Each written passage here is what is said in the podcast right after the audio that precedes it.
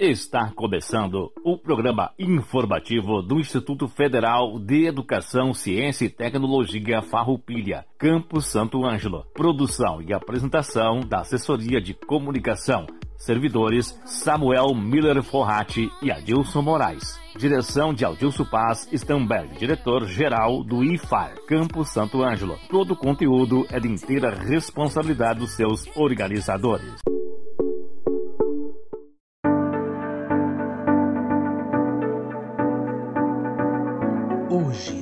30 de novembro de 2021, estamos iniciando mais um programa informativo do IFAR Santo Ângelo.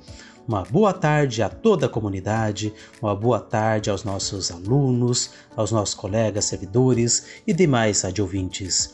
O programa informativo do IFAR Santo Ângelo vai ao ar todas as terças-feiras, das 13 horas às 13 horas e 30 minutos, aqui pela Rádio Com FM 98.5 e também nas redes sociais oficiais do Instituto Federal Farroupilha Campus Santo Ângelo. Datas comemorativas. Dia 1 é o Dia Internacional da Luta contra a AIDS. Dia 2 é o Dia Internacional para a Abolição da Escravatura. Dia 3 é o Dia Internacional da Pessoa com Deficiência. Dia 3 ainda, Dia Internacional do Deficiente Físico. Dia 3, Dia Mundial da Propaganda. Dia 5, Dia Mundial do Solo. Ainda dia 5 é o Dia Internacional do Voluntário. Dia 6 é o Dia Nacional de Mobilização dos Homens pelo Fim da Violência contra as Mulheres. Dia 6 ainda é o Dia Nacional do Extensionista Rural. O Instituto Federal Farroupilha Campus Santo Ângelo está completando sete anos de implantação nesse ano de 2021. Assim, no dia 8 de dezembro, teremos uma live comemorando o aniversário do campus, conforme o calendário de eventos. Notícias: o IFAR abriu as inscrições para o processo seletivo 2022 dos cursos técnicos de nível médio na modalidade de Educação de Jovens e Adultos, PROEJA. As inscrições vão até o dia 4 de janeiro de 2022. Os cursos ProEJA são direcionados para quem tem mais de 18 anos e ainda não finalizou o ensino médio o IFAR Campus Santo Ângelo oferta o curso técnico em Estética. Para maiores informações, acesse o nosso site iffarroupilha.edu.br ou ligue para 39 31 3900. O IFAR publicou a lista dos candidatos classificados em segunda chamada no processo seletivo 2022 dos cursos técnicos integrados ao ensino médio nessa última segunda-feira, dia 29. Atenção! Os estudantes classificados devem confirmar a sua vaga entre o dia de hoje, dia 30, e quarta-feira, dia 1 de dezembro. Para maiores informações, consulte o nosso site www.ifar.edu.br Santo Ângelo ou entre em contato através do telefone 55 3931 3900. Em dezembro, o IFAR irá realizar a Semana de Autoavaliação 2021. Será do dia 6 a 13 de dezembro.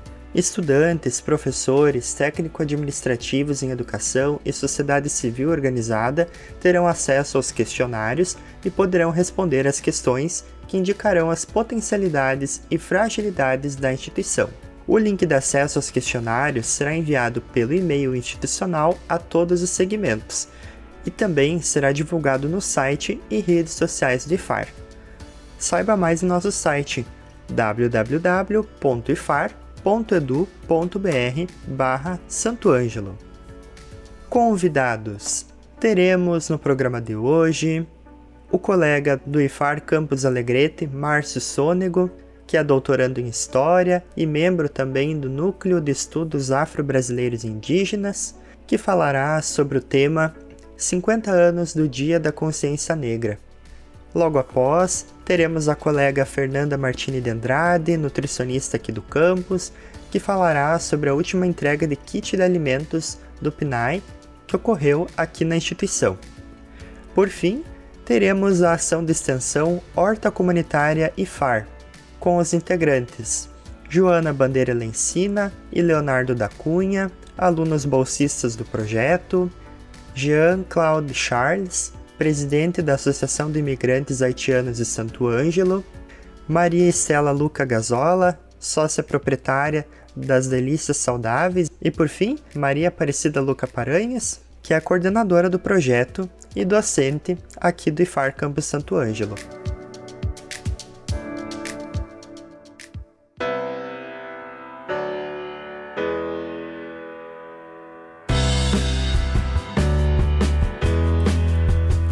Boa tarde, meu nome é Márcio Sônego, eu sou historiador e membro do Núcleo de Cultura do Clube União Operária 1 de Maio de Alegrete.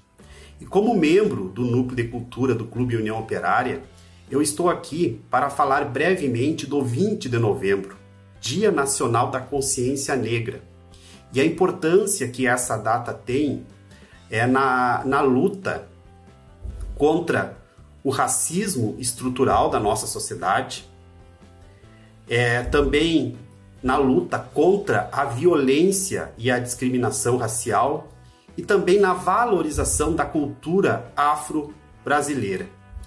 E esse ano tem um episódio muito especial porque se completa 50 anos do Dia da Consciência Negra. Isso se deveu porque o grupo Palmares, reunido na cidade de Porto Alegre no ano de 1971, liderado pelo poeta e professor Oliveira Silveira, se reuniu e organizou o primeiro ato do dia 20 de novembro. Isso foi no ano de 1971 em, em Porto Alegre, organizado pelo grupo Palmares. Por que o 20 de novembro? O grupo Palmares já vinha se reunindo, reunindo desde a década de 1970. Vinham estudando, pesquisando e resolveram eleger o 20 de novembro, que é a data da morte de Zumbi dos Palmares, o líder do Quilombo dos Palmares. É, Zumbi faleceu, foi morto em 20 de novembro de 1695. Então, zumbi é um, é um símbolo de resistência, de luta do povo negro. Dessa forma, o grupo Palmares resolveu eleger o 20 de novembro como contraponto ao 13 de maio, data da abolição oficial da escravidão no Brasil. Porque durante muito tempo, é, protagonizado por uma elite branca, por uma historiografia oficial também, é, ficou a imagem da princesa Isabel como a grande redentora, a família imperial como os grandes idealizadores e responsáveis pela abolição da escravidão no Brasil. Hoje, novos estudos historiográficos, novas pesquisas mostram que não foi bem assim, que sempre existiu luta e resistência do povo negro, que o negro escravizado, desde que chegou no Brasil resistiu de diversas formas, de diversas maneiras, diferentes estratégias, que o povo negro sempre foi ativo, sempre foi agente histórico e protagonista na luta pela liberdade. Mesmo com toda a violência de um regime escravista, de opressão, o negro resistiu, lutou. E dessa forma, a abolição não foi mera concessão da família imperial ou da princesa Isabel. Não foi isso que aconteceu. Houve muita luta e resistência do povo negro para que, para que a abolição acontecesse. Dessa forma, o Grupo Palmares então resolveu fazer, resolveu fazer um contraponto ao 13 de maio e começaram a eleger o 20 de novembro como uma data símbolo da luta do povo negro. Anos mais tarde, é, essa ideia se espalhou pelo resto do Brasil. Outros grupos é, em diversos estados brasileiros começaram a eleger o 20 de novembro como data símbolo de luta e resistência do povo negro. É, muitas passeatas, marchas foram acontecendo durante a década de 70, 80, 90 pelo Brasil inteiro sendo que em 2003 é, foi instituído pela Lei 10.639 o dia 20 de novembro como Dia Nacional da Consciência Negra. É uma data que está instituída é, no currículo escolar. É, em alguns municípios, a data é feriado, em alguns municípios, a, a data é feriado. Então, o 20 de novembro é uma data muito importante e que devemos sim é, enfatizar, devemos sim é, falar sobre ela, é, porque é uma data de reflexão. E tudo isso conquista do movimento negro, tudo isso conquista do povo afro-brasileiro, que sempre lutou e resistiu desde a época da escravidão até os dias atuais.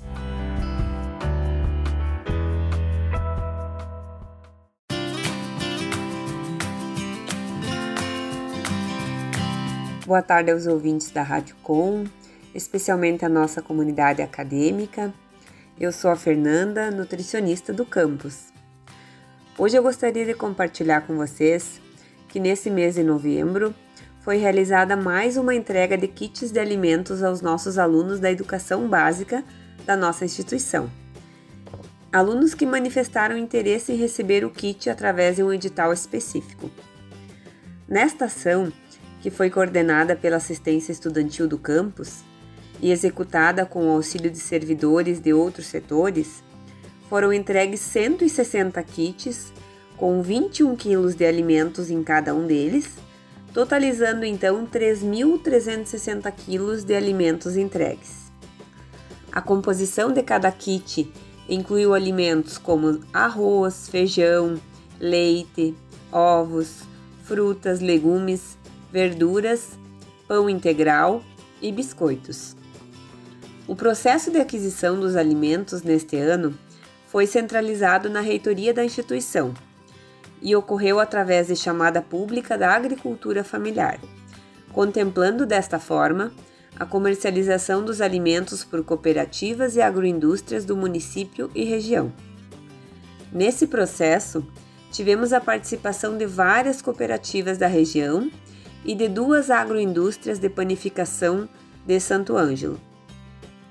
Os fornecedores dos alimentos foram os seguintes: arroz, abacaxi, mamão e banana foram fornecidos pela Cooperativa dos Produtores Rurais da Agricultura Familiar do município de Frederico Westphalen. Feijão, moranga, batata doce, beterraba, cebola, cenoura, pepino, tomate, vagem, alface, brócolis, cebolinha verde, couve-flor, repolho roxo e ovos foram fornecidos pela Cooperativa Mista Agropecuária e de Economia Solidária, a Copersol, do município de Santa Rosa. Bergamota e laranja foram fornecidos pela Cooperativa de Fruticultores do município de Panambi.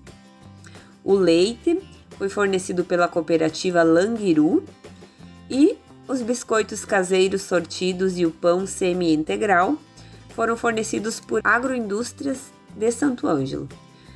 Esta ação ela teve a finalidade de garantir a oferta da alimentação escolar e contribuir no atendimento das necessidades nutricionais dos nossos estudantes, conforme a legislação específica do PNAE, que é o Programa Nacional de Alimentação Escolar. Ainda este ano, está prevista mais uma entrega, que será no mês de dezembro. Acompanhe a divulgação do edital no site da instituição e nas redes sociais. Uma ótima semana a todos!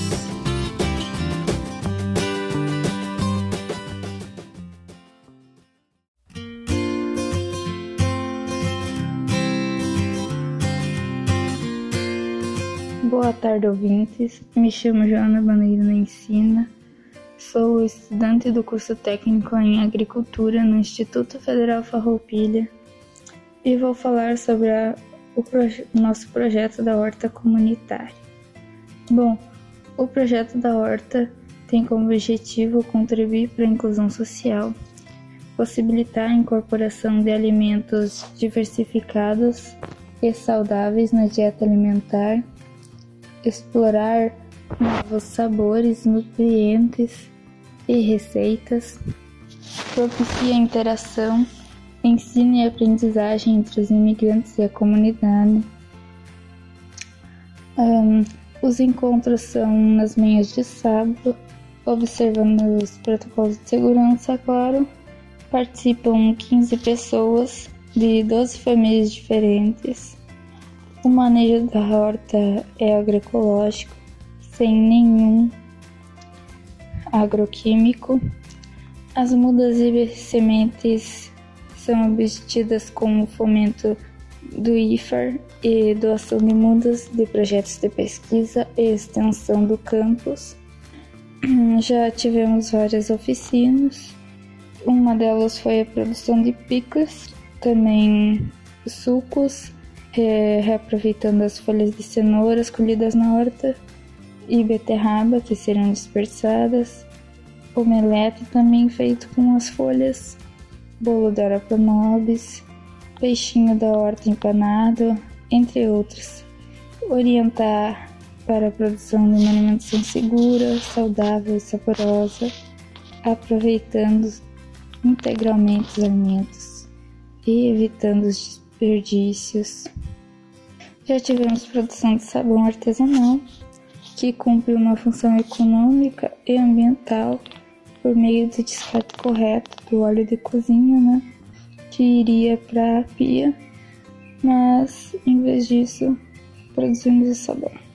Bom, e essa horta acaba se tornando um laboratório de aprendizagens, se torna uma grande oportunidade para colocar toda a teoria aprendida durante o curso em prática, além de fortalecer os valores de cuidado do meio ambiente e uma alimentação mais saudável e equilibrada.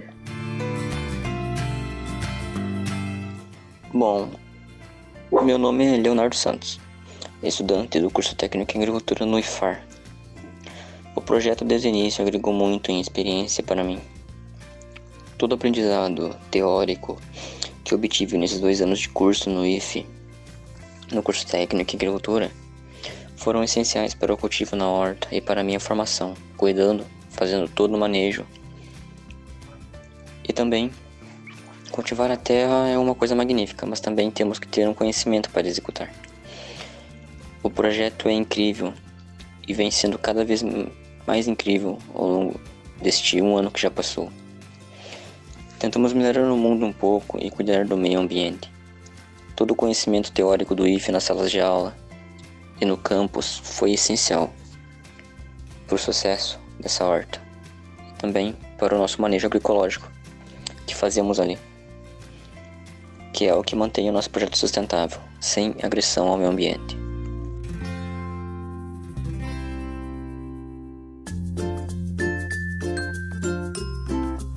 Boa tarde. Tudo bem, graças a Deus.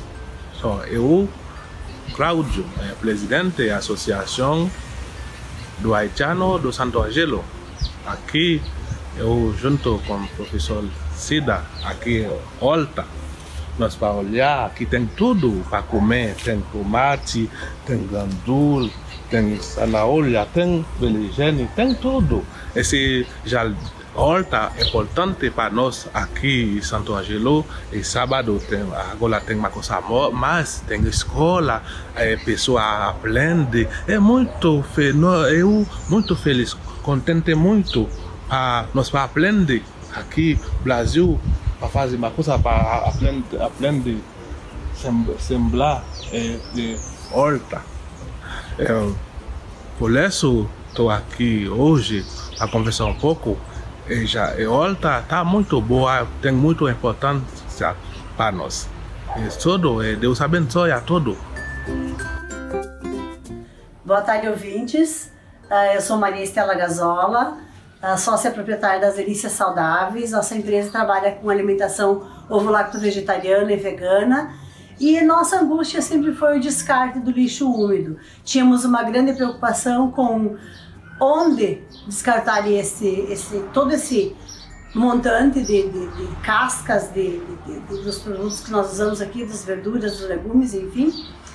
E surgiu a possibilidade dessa parceria com a, o projeto do Instituto Federal com os haitianos.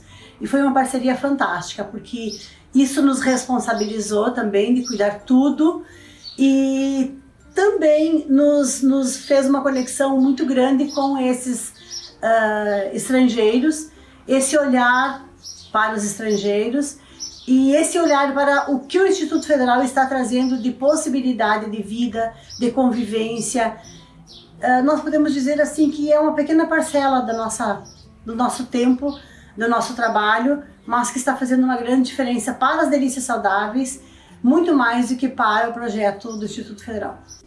Temos também a nossa descascar as nozes, né? Nós adquirimos uma tonelada de nozes nesse ano e aí a grande preocupação era o descarte das cascas, onde colocarmos, até usamos nos fornos, usamos no fogão, enfim, procuramos a melhor possibilidade desse descarte.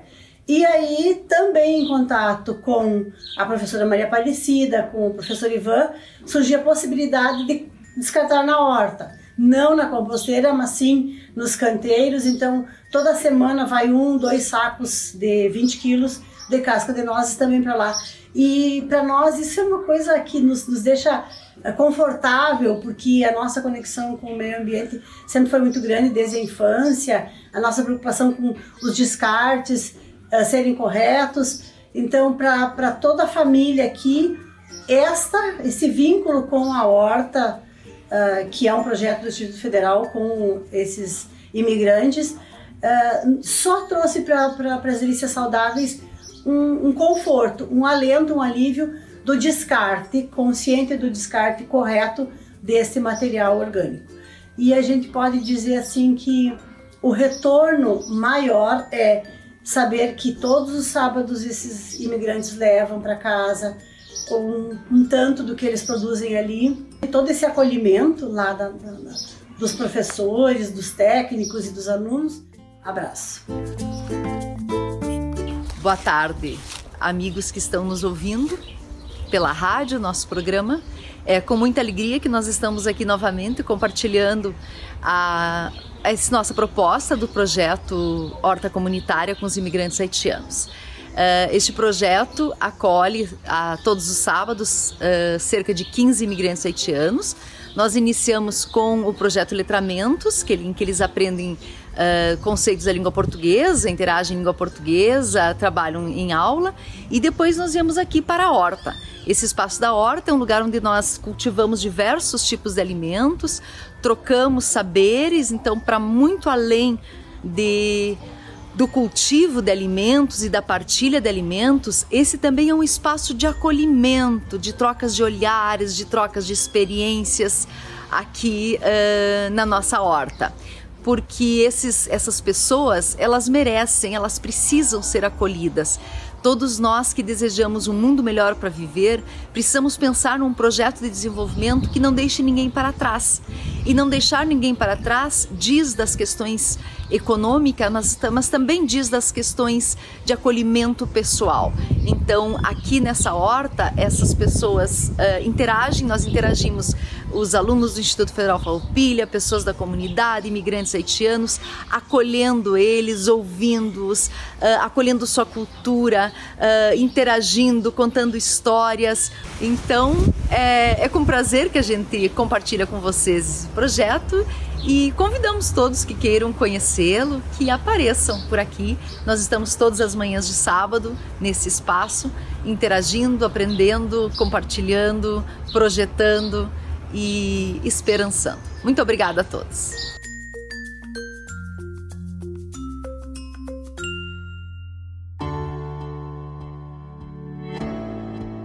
Agradecemos a todos os participantes do programa de hoje por darem voz a esse nosso programa com temas relevantes para todos nós, para toda a comunidade local e regional. Agradecemos também ao nosso colega Samuel Forratti, que realiza a produção e a edição desse nosso programa. Agradecemos ao nosso colega Dilson Moraes pela apresentação e locução do programa e também a todos os envolvidos na organização do programa de hoje. Encerramos o programa de hoje com a reflexão A Inadiável Decisão de Mário Sérgio Cortella. Em 1757, Jean-Jacques Rousseau, nascido em Genebra 45 anos antes, escreveu Emílio, um romance que marcará profundamente o pensamento pedagógico moderno.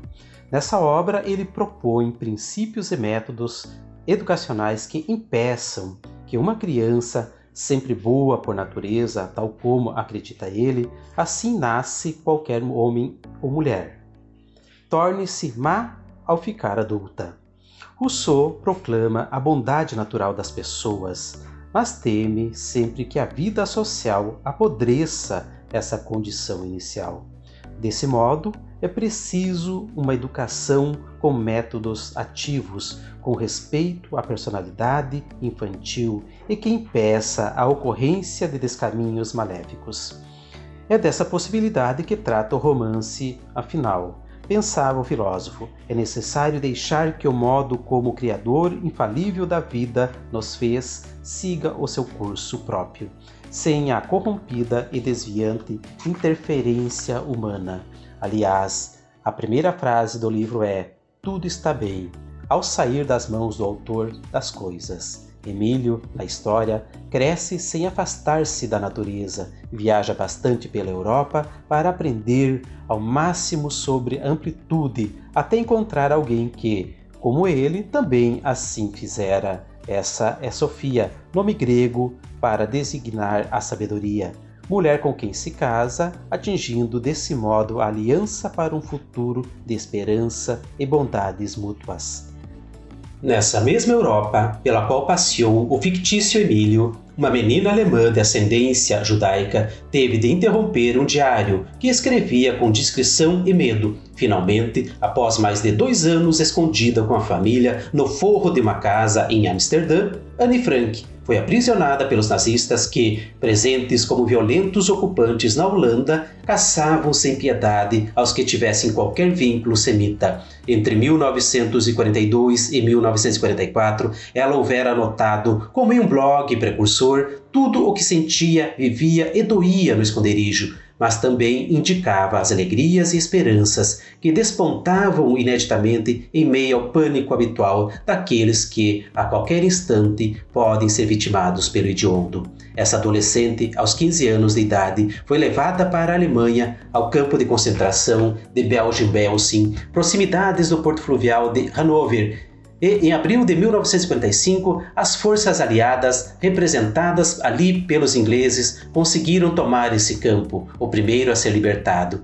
e se depararam com a mais real constatação do horror: milhares de cadáveres e registro sistêmico do assassinato de quase 40 mil pessoas, entre elas Annie, executada um mês antes da tomada. No entanto, o inesperado aconteceu. As anotações da menina sobreviveram e, publicadas em 1947, ficaram conhecidas como O Diário de Anne Frank, tornando-se ainda famosa peça teatral e filme, expressão do odioso e do terno, do terrível e do amável, do medonho e do delicado, o livro assombrou o mundo com revelações que ultrapassam a mera literatura circunstanciada e datada, ajudando muito a compreender as nossas perseveranças e as nossas fraquezas. Naquelas bem traçadas linhas, desponta um relato fiel sobre a ansiedade da salvação e a expectativa do sofrimento, tudo sob a ótica da vítima pueril e precocemente madura. O mais incrível, porém, é encontrar nesse diário uma frase surpreendente de Anne. Apesar de tudo, eu ainda creio na bondade humana. Como é possível, depois de tudo, tanto padecimento, tanto martírio, tanta tortura, tanta atrocidade e, de novo, tanta confiança e alento.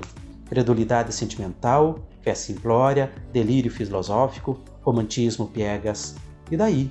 É provável que em Rousseau ou Anne seja apenas mais uma demonstração da existente recusa de muitos aceitarem que a humanidade não tenha saída. A maldade não é humana. Chama-se de brutalidade, bestialidade ou animalidade ao ato praticado por um homem ou uma mulher que pareçam ter perdido o juízo ou feito algo que se entende como desumano. Desumano? Ora, somos capazes disso? Nossa liberdade nos permite e nos incrimina, nosso arbítrio nos autoriza e nos inculpa. Diferentemente de outros seres, temos maior condição de autonomamente decidir e escolher. Crédulo Rousseau, Inocentiano, ou é melhor sermos funestamente realistas? Ainda há tempo. Qual a nossa escolha? Uma boa semana a todos e até terça-feira que vem com mais uma edição do programa informativo do IFAR Santo Ângelo.